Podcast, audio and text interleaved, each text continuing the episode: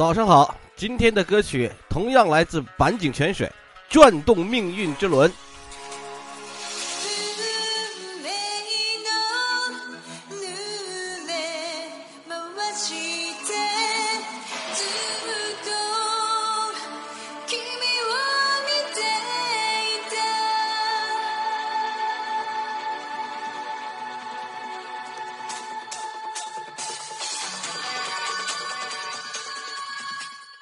对的，它同时也是《名侦探柯南》的主题曲。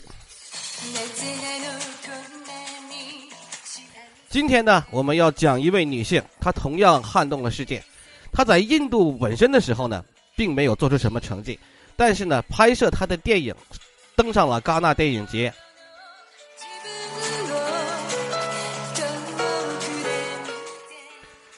她的命运十分的多舛，十一岁童婚被家暴。十六岁呢被轮奸，十七岁当了土匪的女人，十八岁带人带枪杀死二十二人，报复当年被轮奸的耻辱，制造了这个国家独立之后从未有过的大屠杀。他三十三岁当选国会议员，谴责同婚，呼吁女性自立自强。三十五岁被刺杀，报复他当年的屠杀。他就是普兰戴维。你可能一个从来没有听说过的印度女性，她为印度女性争来的可能不是女权，她只是印度低种姓女性的人权啊！其实她距离我们并不遥远哈，她离开这个世界也不过二十年。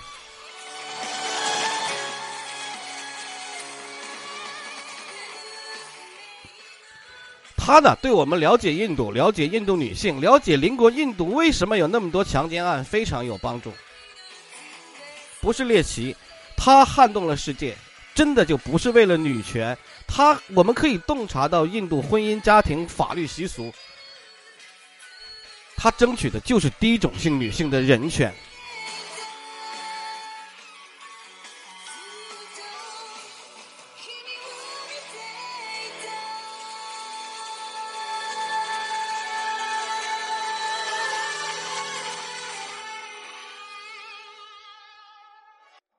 一九六三年呢，普兰戴维出生在印度北部邦一个贫穷落后的小山村，属于首陀罗阶层的马拉姓氏。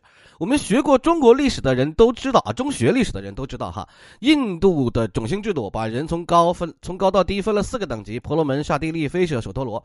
印度人是非常重视种姓的，不同阶层之间就存在着不可逾越的障碍，不同种姓的人不能通婚啊。当然，他的身份证上是有种姓的啊。这个与下层种姓生的人就会被称为杂种嘛。首陀罗就处于社会的底层，从来没有接受过教育，只能从事繁重的体力劳动，收入微薄。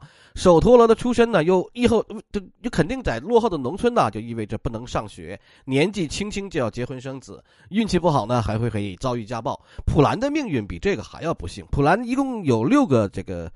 兄弟姐妹五个女儿一个儿子，普兰是老二。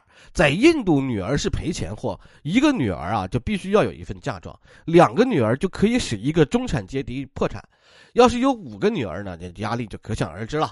他家唯一值钱的就是有一英亩的土地嘛，还有上面有一棵苦楝树。这个苦楝，苦楝是什么呢？苦楝是那个可以做香料的一种树哈。普兰十一岁的时候，他的祖父母就去世了，他的大伯。和堂哥就是家族的中心了，就是家族的族长老大了。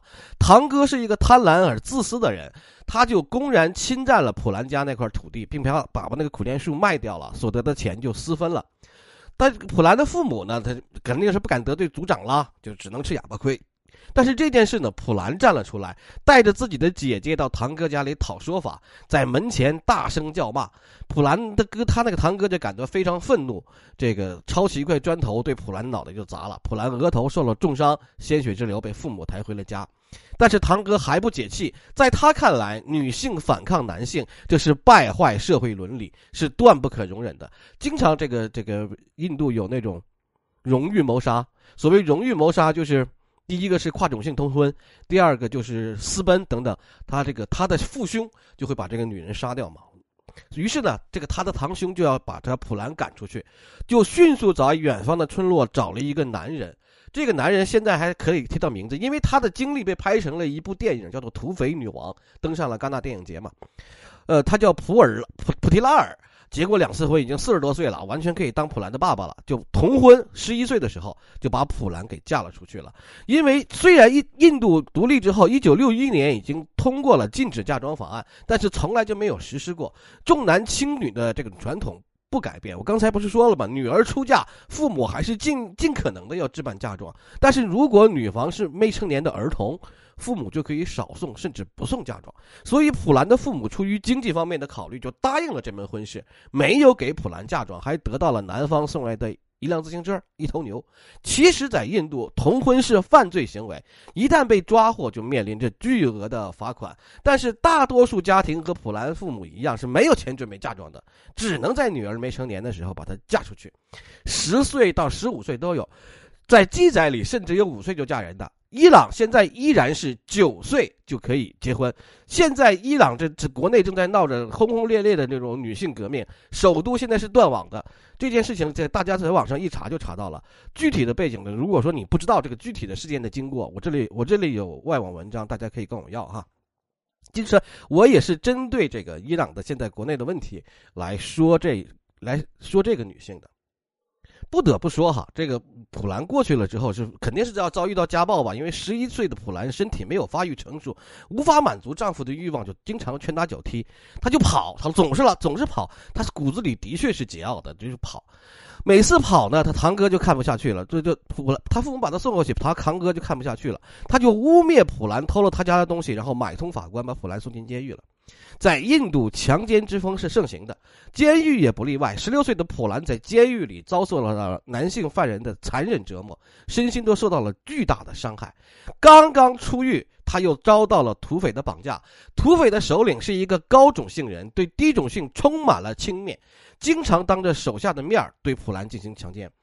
但是他这个二把手叫做维克拉姆，跟普兰一样，都属于贱民马拉这一姓氏。他非常同情普兰，想要帮助他，于是伺机就杀死了土匪首领，和普兰一起成为了这个匪帮的新首领。维克拉姆知道普兰的过去之后，为了帮普兰出口气。他率领部下来到普兰前夫的村子，当着村民的面把他那个前夫绑起来，狠狠地教训了一顿，还警告村里的男人不许娶年纪很小的女孩子，同婚应该禁止。跟维克拉姆在一起的日子是普兰少有的幸福时光，在普兰的心中，维克拉姆是他见过的最有担当、最有魅力的男人了，肯定啊，呃，他爱上了他，那也是他唯一尊重他的人、爱他的人哈。维克拉姆也经常教他打枪，和他一起策划如何洗劫高种姓人居住的村落。成功抢到财产之后，他们还分配给贫穷的低种姓人民。普兰觉得自己在做一些有意义的事情，他也就成了穷人们心目中的女英雄。好景不长哈，维克拉姆就遭到了前首领旧部的算计，然后不幸就被杀了。普兰就被抓到了一个名叫贝麦村的地方，在那里呢，高种姓的村民再次就轮奸了他。幸存下来的哈。普兰呢就充满了愤怒，就召集旧部，重新招揽新的追随者，又集结了一支匪帮。一九八一年二月，十八岁的普兰杀回了贝麦村，他揪出当年强奸过他的几个村民，要求他们交代其他参与者。但高种姓的村民不接受任何来自贫贱种姓的威胁，拒不合作。于是普兰命令就把全村的男人都抓起来，开枪处死，一共二十二人。这件事情呢？就被称为贝麦村屠杀，是印度独立以来最大规模的一次集体屠杀，引起了全国的轰动。这件事情呢，就让全国政府开始通缉普兰。一个低种姓的女子将高种姓的男人杀害，那是不能容忍的。普兰对于高种姓的男人哈男子血腥复仇，等于替饱受欺凌的底层妇女出了一口气。他们就都将这个普兰视成女神，称她为土匪女王。他们就给普兰提供掩护，而且普兰呢，他也的确的的确确是在劫富济贫呢，让普兰一次又一次的躲过了政府的追捕。直到一九八三年，政府屈服了，他们打算找普兰谈判。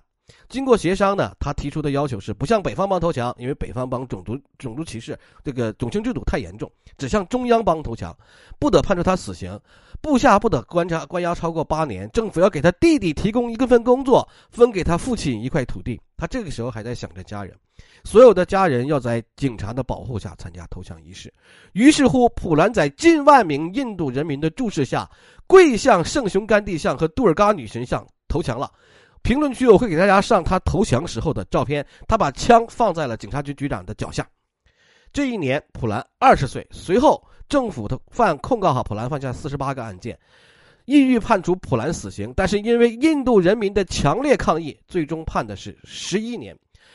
电影《土匪女王》的第一个画面里，饰演这个普兰戴维的女演员面对镜头怒吼：“我是普兰戴维，你的姐妹。”她那个眼神啊，充满了委屈和怨恨。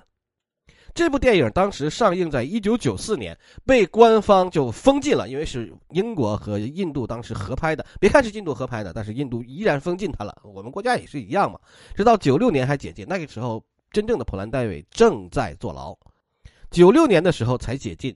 当时印度为了树立自己在国际上的形象，就把这个印还给了这个他印地。叫什么？印度电影最高奖叫做印地语电影奖等等，就是为了树立在国际上的形象，就是想把这个女权问题抛出来嘛，树立各国际上的形象。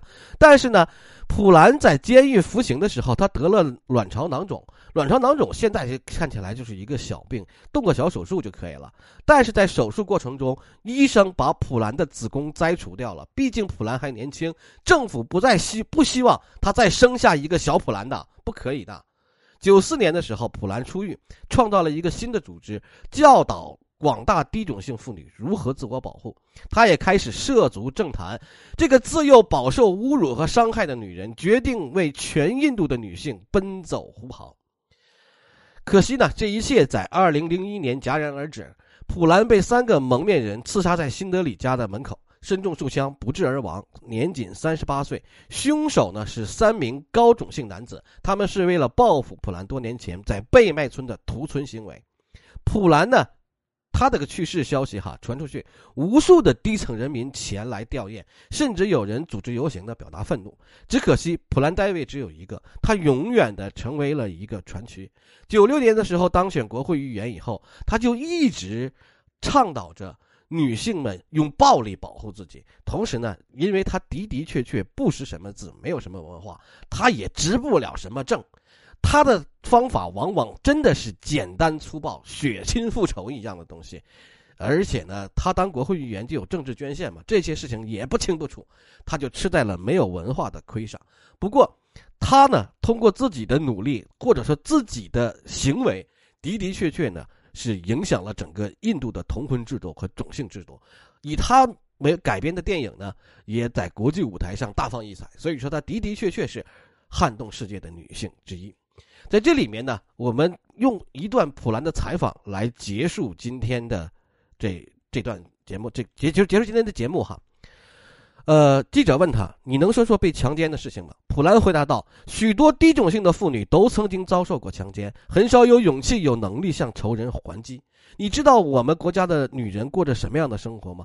你，我告诉你，你说的强奸是他们每天都要遭遇的事情，好像穷人的女儿生来就是富人的玩物。他们会侮辱你，他们将你视为私有财产。在农村，穷人家是没有厕所的，你不得不去田地上厕所，然后那里就有人等着你。”记者问：“你十一岁的时候被嫁给一个老男子，对你百般凌辱，这是怎么发生的？”他说：“这场婚事是我父母同意的，这并不是什么新鲜的事情。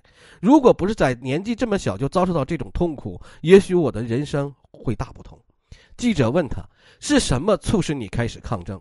普兰说：“愤怒。”又问他：“如果有来生，你还想做戴维·普兰吗？”普兰回答：“我宁愿做猪做狗。”也不再做普兰戴维。好，今天的节目就到这里，感谢大家的收听，我是老姜，再见。